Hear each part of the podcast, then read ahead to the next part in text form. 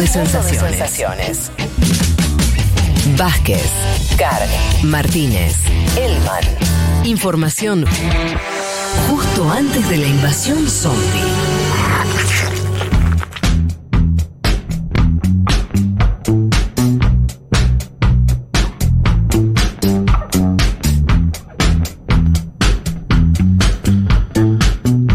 Eh, Vamos con el programa de noticias de cosas que pasaron en el mundo. Porque es increíble que en esta crisis que estamos viviendo, esta violencia que atraviesa el país, y un gobierno pretende hacer una reforma tributaria, o sea, termina empobreciendo más al pueblo. Bueno, eh, protestas en Colombia, escuchamos ahí al amigo que estaba protestando. ¿Por qué eh, lo están haciendo? Vayamos a unos datos básicos. El gobierno está impulsando lo que llama la, ley de solidaridad sostenible. ¿Por qué esas palabras? Eh, bajo este lindo nombre aparece una brutal reforma tributaria, ¿sí? esto es lo que asoma, donde, por ejemplo, se incorpora el IVA a los servicios públicos. ¿sí? El IVA en Colombia eh, 18-19%, hace un IVA importante. A alimentos también. Y por el otro lado, una masificación del impuesto a la renta de quienes cobran más de 600 dólares por mes. O sea, sectores medios, claramente. Y con esos ingresos extra, el gobierno es, está impulsando una especie de renta básica, eh, obviamente en el marco de la crisis so- so- social por la pandemia, pero claro, el tijeretazo, y de ahí vienen las protestas, la huelga que hubo, está viniendo a sectores bueno, sabemos que el IVA, cuando aplicás el IVA a servicios públicos, alimentos y demás, impacta eh, en sectores populares, en los sectores medios, en, eh, toda la sociedad, pero los que terminan generando mayores ingresos eh, o, mayor tributo son los sectores populares, básicamente porque son más, ¿no? Es un, es un impuesto recontra regresivo. Entonces, bueno, por ahí viene la protesta. Hay que decir también que la medida incluye un impuesto extra para los patrimonios superiores al millón de dólares, o sea que algo progresivo también tiene, pero bueno, básicamente eh, los colombianos salieron a protestar eh, por este, este paquetazo vinculado a, a- a lo tributario. Eh, amigos, si ustedes eh, quieren ir comentando cosas, eh, saben, ¿eh? Sí. Bien. Yo, yo sobre lo de Colombia, que es el único, me parece que es el único país, estaba pensándolo ayer, donde hubo movilizaciones importantes en los últimos tres años. Estoy hablando de América Latina, ¿eh? Acuérdense, 2009 también contra Iván Duque, aquella famosa primavera latinoamericana, mucha movilización en todo el continente. El año pasado, ¿se acuerdan que lo trabajamos contra el abuso policial que hubo sobre todo en Bogotá? Importantes movilizaciones muy grandes. Y este año contra la política tributaria que intenta aplicar Duque, ahora está, también dando algún mensaje en otra línea. ¿no? Me parece que el, pueblo colombiano está demostrando en, en plena pandemia que sale a pelear por lo que es suyo y que termina en definitiva cuestionando un modelo económico que ya lleva décadas. Sí. ¿no? Este- esto, aparece esto, como te diría, central en América Latina en general este año, Fede. Sí, yo- yo- cuestionamiento a modelos económicos de largo alcance. Ok, está bien, tomo eso. Y en Colombia hay toda una. Algo que se, que se viene cocinando lento y los paralelismos que se pueden hacer con, con Chile en algún punto. Eh, Y Perú también, te diría, ¿no? Con lo que estamos viendo ahora con Castillo como Mm. emergente, al menos, aparece un cuestionamiento lo- al plan económico. sí, yo también veo algo eh, más. eh, más chico, que no, no se contrapone con lo que vos decís, pero como otro matiz en el sentido de que eh, pareciera que en algunos países está muy finita la cosa en el sentido de los gobiernos con, con una pandemia que ya lleva un año. eh, con un año que significa de crisis económica, ningún país le fue mejor que antes de la pandemia, ¿no? Eh, las sociedades a, a tener eh, con, con lógica cada vez menos paciencia. Porque vos ves, yo insisto con esto, el, el paquete de, de Duque es muy regresivo en estos aspectos que decía. No es un paquete ni siquiera ultra neoliberal, te quiero decir, ¿me entendés? Eh, eh, a, lo- que voy es, con esto de la paciencia, de tocar límites y- y sociedades que empiezan a mostrar también las heridas del corto plazo, ¿no? De las restricciones, de la caída económica, y sobre eso te viene un impuesto del IVA que en otro contexto por ahí no era, no, no, no te hacía estallar por el aire todo, y me parece que ahora sí. Me parece, esto es más De hecho, Fede estaba mirando en semana eh, los datos sobre Cali, que fue el lugar más caliente, digamos, donde están las protestas, y justamente lo que se remarcaba era que había habido un aumento de la pobreza del 14% con respecto al 2019, que llegaba ahora al 36%, o sea, remarcando que era una región que había sido muy golpeada económicamente y no es casual que se, den, digamos, estas protestas. Y por otro lado, algo que me llamaba mucho la atención, que veían las redes sociales, a mm. Iván Cepeda, entre otros políticos, que hablaban de la cantidad de muertos que, se está, que, que, que había en estas protestas y entraban los medios de comunicación colombianos y el título que se repetía era vandalismo o haciendo referencia a esto tan común de eh, los edificios rotos, creo que quemaron como 36 colectivos, 26 colectivos y demás, y era difícil encontrar los, creo que ya calculan 10 muertos en mm. estas protestas. Sí, se habla de, digo, para, para apuntar un poco, sí, es, terrible, ¿no? O sea, son, eh, denuncian 14 muertos eh, en Cali, después más de 100 heridos, casos de violaciones por las fuerzas eh, antidisturbios no, y, agrego también el factor violencia, digo, yo estoy muy de acuerdo con ustedes que ahí hay una impugnación al modelo, hay un ciclo que, viene acumulado, pero también el componente de la violencia, ¿no? O sea, cómo ha aumentado en, Colombia la violencia en los últimos años, la matanza de más de 100 líderes en promedio por año de, líderes sociales, ¿no? Yo creo que eso está en la, en, la, agenda.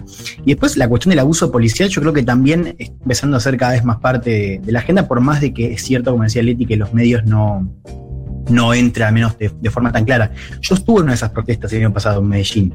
Ah, antes, para el, momento, el momento que te agarró la antes de la pandemia, justo ahí. Estuve, claro. Eh, y de ahí saqué dos cosas. Primero, eh, el, eh, esto fue con un alcalde Quintero que había asumido por distanciarnos un poco el uribismo, pero lo que decían ahí en la protesta es que al fin y al cabo terminaba gobernando como un uribista cualquiera era muy zarpado el factor de, que los policías entraban a, la universidad. O sea, entraban a cagarlos a palos.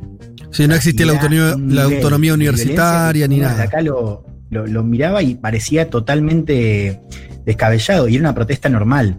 Es eh, decir, ¿Hablabas de Medellín? ¿Dijiste? ¿Cómo? ¿En Medellín eso? En Medellín. En Universidad de Medellín. Eh, eso me sorprendió. O sea, era una protesta que, que, no se había desbordado, pero que sin embargo terminaba con heridos, terminaba con, o sea, con, los pies yéndose por miedo a que los caen a palos y los agarren, ¿no? Y, insisto, era una protesta eh, que no se desbordó, pero eso es la norma, o sea, el abuso policial. Y después lo segundo que me, había llamado mucho la atención, hablando con pies que estaban protestando, era el fuerte componente antipolítico o de rechazo muy fuerte a todos los, a todos los, los, eh, líderes, incluso desde la izquierda. O sea, vos preguntabas por Claudia López y decían que era igual a todas, que mm. incluso además justificaba eh, y había contribuido a la represión en protestas en Bogotá. Y algo similar pasaba con Petro, no, no, le imputaban, digamos, eh, ningún rol, eh, en parte porque Petro no, no gestiona, pero sí había como una desconfianza muy fuerte eh, hacia todo el sistema. Yo creo que esa bronca contenida y desconfianza hacia todo el arco político, por supuesto, digo, más contra Uribe o el uribismo, pero en general contra todo el arco, me parece que también es un componente a tener en cuenta. Sí, y la política en Colombia, mira, esto me lo decía, por ahí comete una infidencia, pero creo que no era un off eh, reservado, me lo decía María del Mar Ramón, eh, compañera de esta emisora, colombiana ella, hace muchos años que vive en Argentina, y charlando de política, de, la política en Argentina, en Colombia, me decía algo que, me la acuerdo y lo traigo acá, eh, que es que, hablando bien de la de los grados de politización en Argentina. Me decía, en Colombia, o te dedicas a la política o no te interesa la política. Extremando eh, el análisis, no estamos hablando de una charla informal, pero a lo que voy es esta imagen de eh, lo que vos decías, la separación también, ¿no? El rechazo de sectores juveniles, incluso protestando a cualquier sector político. Hay algo ahí de, lo que está roto, que no es, que no pasa en Colombia, en muchísimos países, eh, existe lo mismo, pero me parece que nada, me parece interesante también ver eso y, cómo, este, cómo continúa. Veremos entonces esta semana qué pasa con las protestas en Colombia y cómo se siguen desarrollando. Vamos a Brasil. Tomei escondido, né? Porque olhando pra zona como que a casa, mas vazou. Não tem vergonha, não. Eu, é, eu tornei você é sincero. Pô, eu como qualquer ser humano, eu quero viver, pô. E se a ciência e a medicina está dizendo que é a vacina, né, Guedes? Quem sou eu para me contrapor? Estou envolvido pessoalmente, tentando convencer o nosso presidente, independente de todos os posicionamentos. E nós não podemos perder o presidente por um vírus desse. Bueno, no podemos perder un presidente con un virus. ¿Quién decía esto? Luis Eduardo Ramos, jefe de gabinete, eh, ministro de la Casa Civil, sí, lo que sería un jefe de gabinete, eh, el general retirado Luis Eduardo Ramos, sobre la conveniencia de que Bolsonaro se vacune, ¿sí? Eh, esto además porque se supo que el propio ministro se vacunó, pero no se lo dijo a Bolsonaro. Bueno, esto es una cosa. Eh, tenemos al, presidente, el gran presidente negacionista de América Latina, eh, Jair Bolsonaro, que lo vemos todo el tiempo en las imágenes y fotos que se saca, que se acerca a, a multitudes sin barbijo y todo eso, que dice no haberse vacunado. Digo, esto puede ser muy difícil saber si eso es verdad o no. Em, y tenemos al ministro de la Casa Civil diciendo, bueno, yo me vacuné, la verdad que Bolsonaro debería vacunarse porque no, no, podemos permitir que eh, se muera un presidente por COVID, lo cual tiene cierta lógica, ¿no? O puede ser la gran Trump, que también se mostraba contrario a la vacuna y después nos enteramos que se vacunó antes de irse de la Casa Blanca. No, totalmente. Es que por eso yo digo, yo no sé si Bolsonaro se vacunó o no. Él dice no haberse vacunado, qué sé yo. Claro, quizás hizo este, como su jefe de gabinete. Y, y, y. Pero bueno, ahí sigue, ¿no? Medio, este, por momentos parece medio delirante la política brasileña, ¿no? Y como que va superando niveles de, de, locura. Hace poco, fue esta semana también, el ministro de Economía, Guedes, volvió a decir, hablar del virus chino. Están atrasando ya un año, que, ¿viste? Que, lo creó China y, y, criticando las vacunas de los laboratorios chinos que son los que están vacunando hoy en Brasil. Que son, exactamente. Lo único que está teniendo Brasil a, escala relevante, que en algo está morigerando el desastre sanitario son esas vacunas. Bueno, qué sé yo. Hay una, cosa conspiranoica, ¿no? Hay atrás de lo de Guedes, porque él dice, China inventó el virus y mm. las vacunas chinas son las menos efectivas. Es decir, hay una línea ahí. Yo te diría que esa línea no la tiene ya ni nadie en los Estados Unidos, la tenía Trump. Claro. Eh, pero Juanma, decime. el trampismo después del trampismo. Exacto, exacto. Pero además, esto, eh, eh, ustedes no tenían calibrado al ministro de Economía en otro lugar, al del bolsonarismo totalmente sacado y delirante. Supuestamente Guedes era el que estaba vinculado al poder financiero, un neoliberal, te diría, muy ortodoxo pero que guardaba ciertas formas, que no era un, demente como Bolsonaro. Bueno, parece ya, la misma ¿Viste lo que pasó en la cumbre del Mercosur? De, porque hubo la cumbre de cancilleres y ministros de economía. Sí. Y tuvo un cruce muy fuerte Guedes con Guzmán. Porque Guzmán le dice, el neoliberalismo no funciona, casi una, una perspectiva papa francisquista, por así decirte, de las últimas encíclicas, y lo que le dice Guedes es, pero mire, la mayoría de los premios Nobel de Economía son de la Escuela de Chicago, como mm. picanteándolo a Guzmán en plena cumbre del Mercosur, digamos. Eh, y todo el mundo dice, aquellos que estuvieron presentes en pudiendo cubrir esa cumbre, es que tuvo unos modos, pero, viste, de tipo soberbio, 100%, así, bolsonarismo puro, me parece. Y último dato, tremendo, cuando digo tremendo me quedo muy corto, eh, que es que entre enero y abril se conoció ahora este dato, al menos 433 eh, mujeres que, habían tenido embarazos en Brasil murieron como consecuencia del coronavirus, cuando los datos del año anterior fueron que el total de decesos en un año, en este mismo sentido, fueron de 546. Y solamente en enero y abril, de este año se llevó esa misma cifra. Esto te muestra también el descontrol de, la, de la pandemia en Brasil, la virulencia de la nueva cepa, los problemas para controlarlo sanitariamente, la deficiencia de la atención médica, muy, muy eh, terrible. Y señalo esto porque, como todo, ¿no? Uno se, se va acostumbrando, ahora vamos a hablar de India, y Brasil bueno, como que se acepta. Y la verdad que seguimos teniendo ahí un país enorme, gigante, recontra clave para la Argentina y para el resto de los países de nuestra región, que está en una eh, muy complicada y donde vos ves a los dirigentes políticos eh, completamente desquiciados. Así que no, bueno, no deja de ser una mala noticia.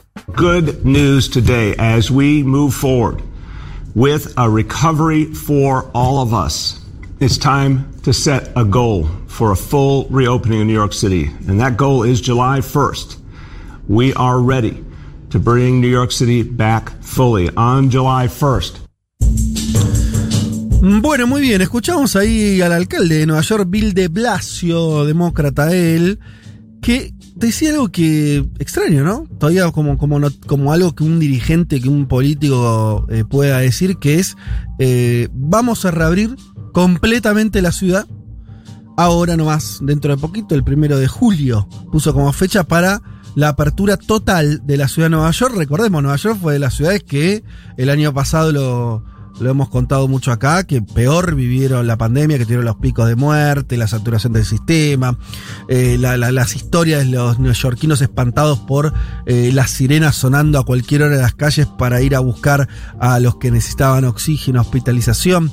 Bien, todo eso pasó vacunación mediante, porque el dato es ese, obviamente. Estados Unidos está viendo las cifras eh, hoy temprano, estaba llegando ya al 50% de su población vacunada, estaba cercano a eso.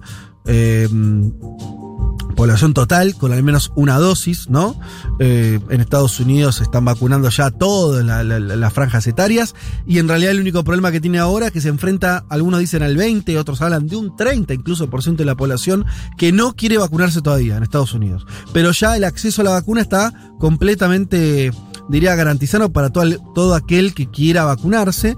Eh, en la, ciudad de Nueva York, eh, como parte de este, de este proceso, entonces tuvo reaperturas eh, parciales, pero De Blasio anunció que dentro de muy poco, el primero eh, de julio, ya eh, abriría mm, todo lo que tiene que ver con, piensa en Nueva York, ciudad turística por excelencia, restaurantes, etcétera, bueno, todos los deportes, Broadway, ¿no? El teatro, bueno, todo eso ya estaría abierto, siempre y cuando, ¿no?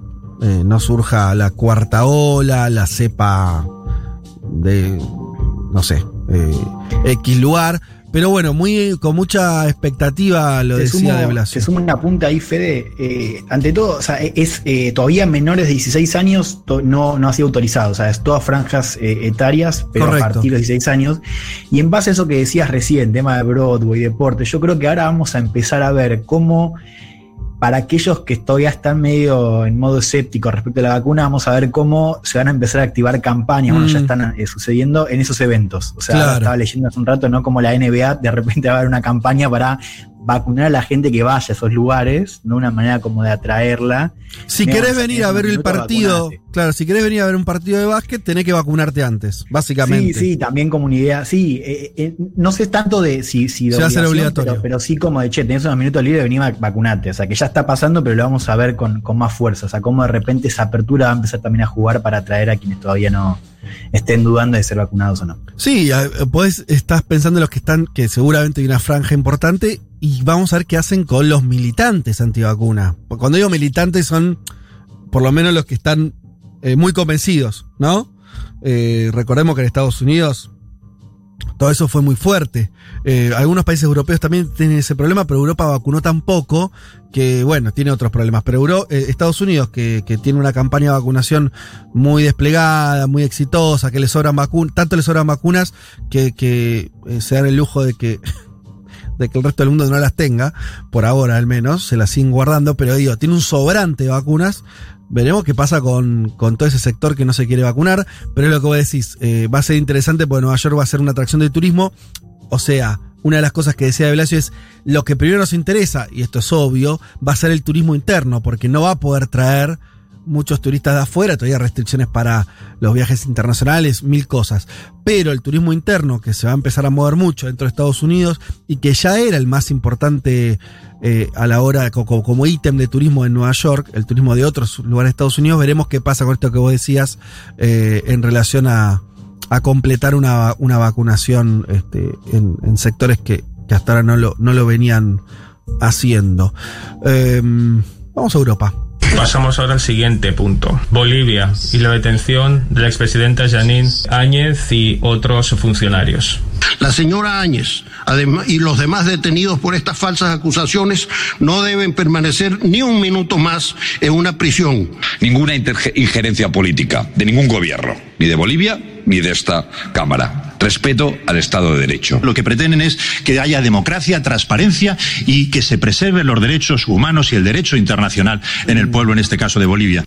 Bien, ahí estaba el Parlamento Europeo, sí, escuchábamos a algunos parlamentarios, eh, en una votación que hizo el Parlamento Europeo, donde básicamente eh, se condenó sí, lo que el Parlamento entiende como algún tipo de persecución política a la expresidenta de facto Janine Áñez. Ustedes saben que está detenida, que tiene car hemos hablado largo y tendido acá eh, sobre, sobre ese juicio que tiene que ver a entender que ella fue parte de eh, un esquema de, de golpe de Estado primero y instauración de un gobierno no legítimo después.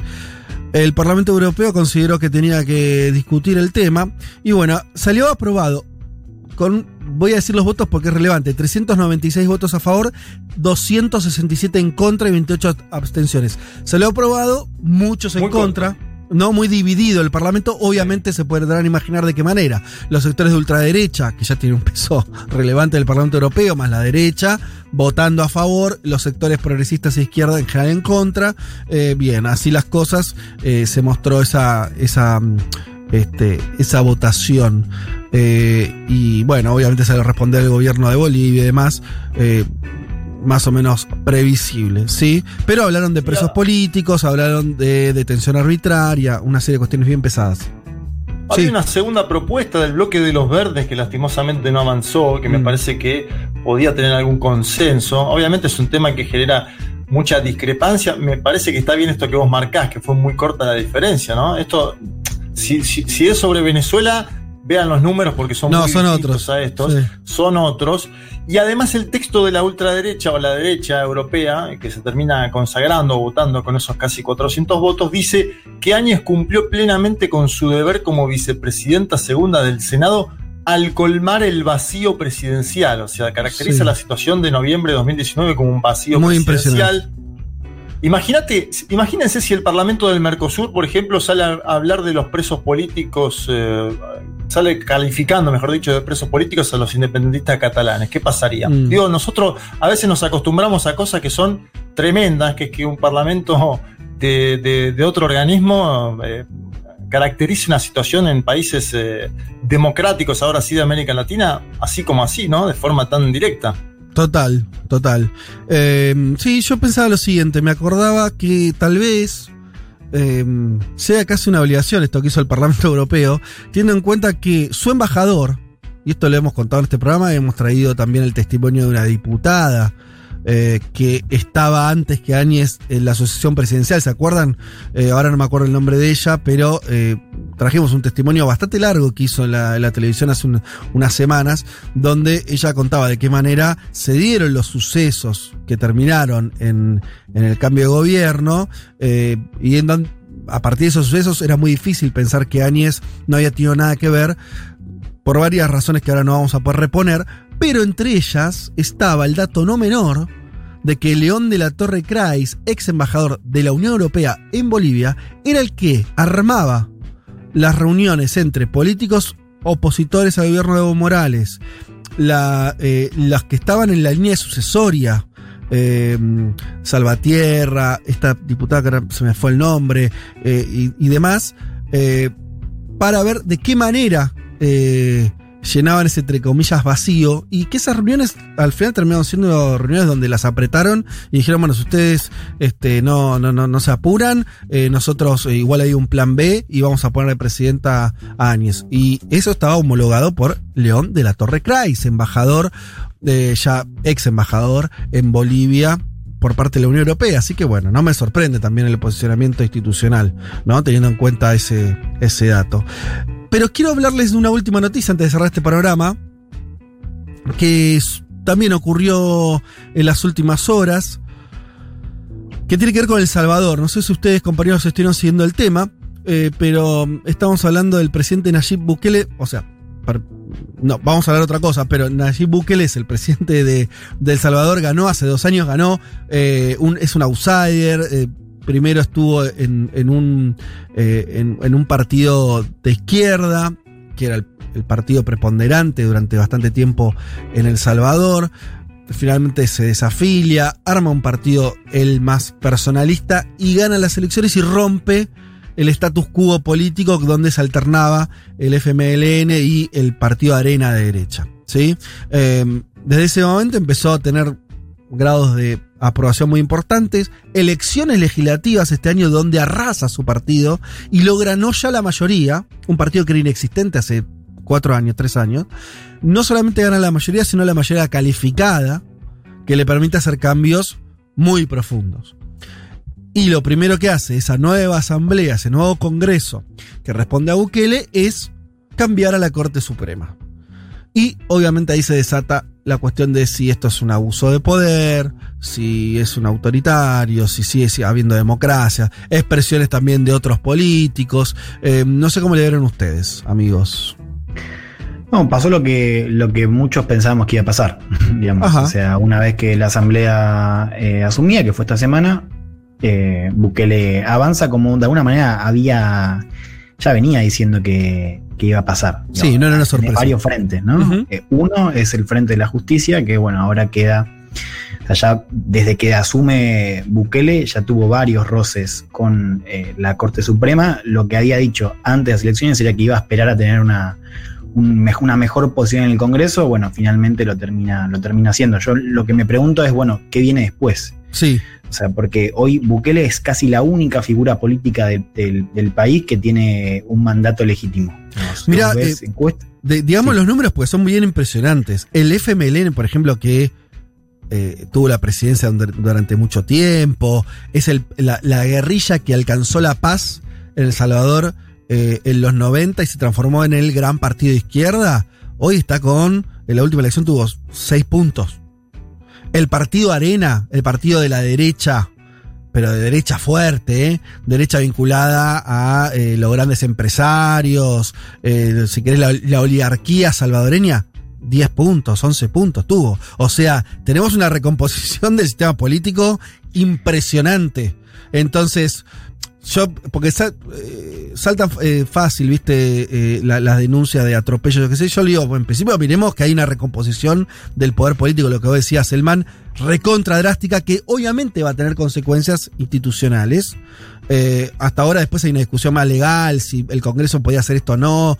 El presidente dice, bueno, hay un artículo de la Constitución que dice que el Congreso con cierta mayoría puede destituir eh, a, los, eh, a los supremos, lo cual es bastante lógico porque todos los países tienen más o menos la misma cláusula, ¿no? pero bueno. Hay una discusión ahí que tiene que ver también con la forma, Fede y Juan y, Leti, que tiene que ver con hacerlo el mismo día de asumir y con forma de trámite. Trámite express. Trámite express, es decir, no, no hubo un juicio sobre eh, las labores de estos magistrados. Yo entiendo que los magistrados, eh, que, hay, hay, mucha susceptibilidad con esto en El Salvador, porque no estamos hablando de gente que estaba haciendo las cosas bien, por así decirlo, ¿no? Evidentemente había eh, sospechas, algunos manejos turbios podrían haber habido, por lo que leí, por lo que estoy escuchando. Ahora, ello no implica que vos lo puedas destituir de una el mismo día que asume el Parlamento. Me parece que ahí hay un elemento interesante como para analizar cómo Bukele intenta desplegar su poder eh, en los últimos tiempos y sería cauteloso, yo digo, voy, de acuerdo con vos, Fede, a la idea de que Arena y el FMLN no son lo que eran, no son lo que eran antes. Ahora también sería cauteloso, digo, no, por vos, pero en, términos generales para, para, lo que viene, de analizar que esos partidos van a, van a desaparecer. No lo sabemos, por ejemplo, estaba viendo los números también de, las últimas encuestas en España y me acuerdo que hace cuatro años yo decía sobre España que el bipartidismo había desaparecido, ¿no? Por, mm. por, Podemos, por, y me parece que ahí hay, que tomar por ahí más distancia. No lo sabemos ahora, pero sí sabemos que Bukele está con un poder muy, muy fuerte que lo lleva a hacer este tipo de acciones que incluso en la comunidad internacional me, imagino que caen mal, ¿no? Sí, no, Y, tal, sí, Dari. No, perdón, con respecto a lo de la comunidad internacional, me parece también interesante ver qué pasa en ese plano, porque ya salieron varios funcionarios estadounidenses a decir no está respetando la división de poderes y la respuesta de Bukele fue estamos limpiando nuestra casa, no es, no es de su incumbencia. O sea, me parece interesante ver qué pasa en ese plano, sobre todo particularmente con Estados Unidos y el vínculo que tiene con Estados Unidos. Sí, saben que Bukele estuvo en Estados Unidos en, el, en la ventana que se abrió eh, entre el, triunfo de Biden y la asunción, estuvo en Washington no lo anunció en la prensa. Bukele hay que decirlo, tampoco habla con la prensa. Bukele eh, hace más streaming con... Redes sociales. claro, redes sociales y streaming con incluso streamers de videojuegos que con la prensa tradicional.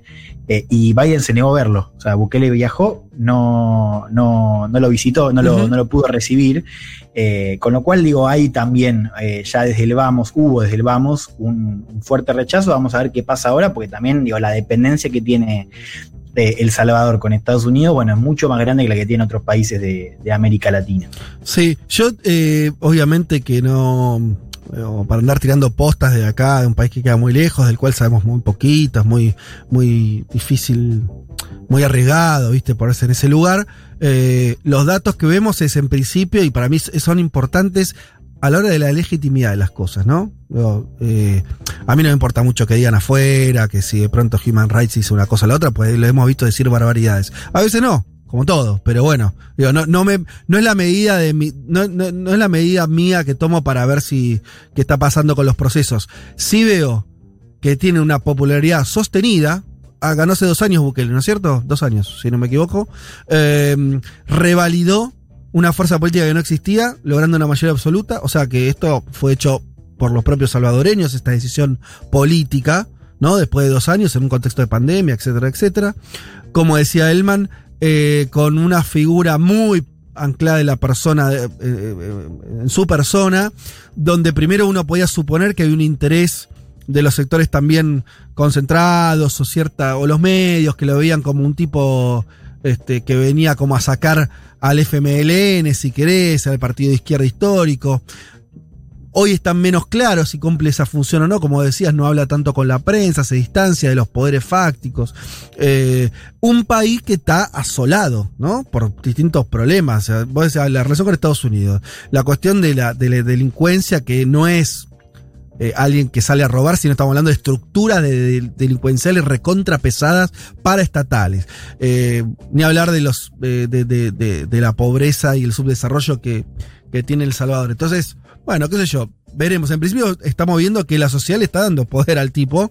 Y en ese sentido, bueno, este. Sí, el debate es qué tipo de liderazgo tiene Bukele, porque si vos ves hoy lo que opinan los analistas eh, prestigiosos, te diría en América Latina, lo ubican más tirado a un bolsonarismo, un trampismo. No lo veo ahí, ¿eh? No lo veo. Bueno, no, no, lo veo. Tampoco. Yo creo que tiene o sea, yo no lo veo ahí. En términos programáticos. más anómalo de, de liderazgo de Bukele, y, pero agrego una cosa más que es que las denuncias sobre que Bukele está o que El Salvador está transicionando hacia un estado más autoritario no se posan únicamente en la relación con el poder judicial. ¿Eh? Hay también, digo, hay otro eje que tiene que ver con el abuso de fuerza de seguridad, digo, un mensaje muy fuerte contra las pandillas, muchos abusos registrados, se sabe realmente muy poco, y algo que, que, también recorrió la campaña, y lo que se decía, de hecho lo reportó un medio muy interesante para seguir esto que se llama El Faro, es que Bukele hizo un acuerdo con las pandillas para justamente reducir muchísimo los niveles de violencia y sobre todo de la tasa de homicidios.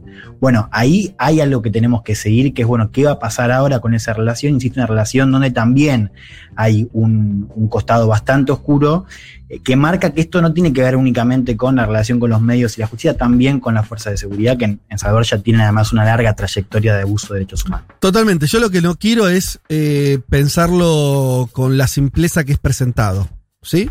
Yo en principio digo es, pues, cuando la sociedad da semejante apoyo a un liderazgo, por algo lo hace.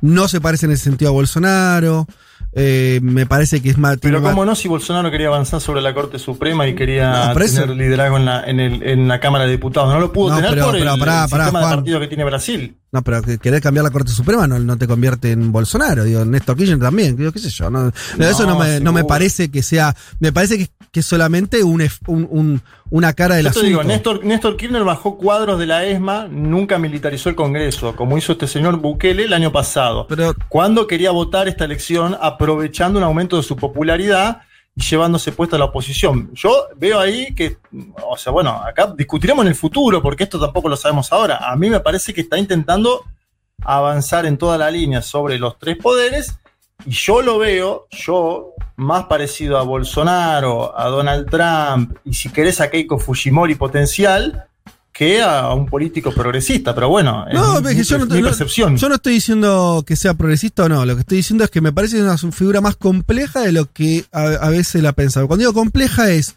No sé, no sabemos para qué quiere hacer en términos económicos, si, si es, este, si, si eh, en ese sentido, que, que, qué, gobierno va a ser. Eh, en principio, lo que sí vemos es que alguien que está construyendo poder político, lo está haciendo muy rápido, está siendo muy efectivo y asterisco, no nos podemos demorar mucho acá, un momento que hablarlo. Ah, para mí, eh, de acá en más, vamos a tener que discutir el Poder Judicial y el Poder Judicial cuando tenga eh, la idea de que el Poder Judicial es un actor político, para mí es una idea complicada, conservadora, y en ese sentido no, me parece que, hay que soltar esa. Pero bueno, es, es una discusión más profunda una, síntesis bien breve que digo, se puede reconocer el carácter anómalo del liderazgo de Bukele, yo creo que efectivamente lo tiene, y aún así preocuparse, advertir e informar sobre los abusos en El Salvador que está cometiendo el gobierno, que son tangibles y que pueden ser aún más, digo, no, no es excluyente. No, seguro. Igual yo no, no, lo, de la, no me queda claro que esto que vemos ahora es un avance sobre la democracia cuando hay un Congreso con mayoría absoluta,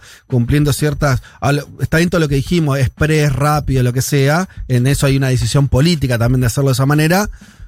Pero, eh, bueno, qué sé yo. Eh, nada, eh, lo, está haciendo conforme a su poder político, ¿sí?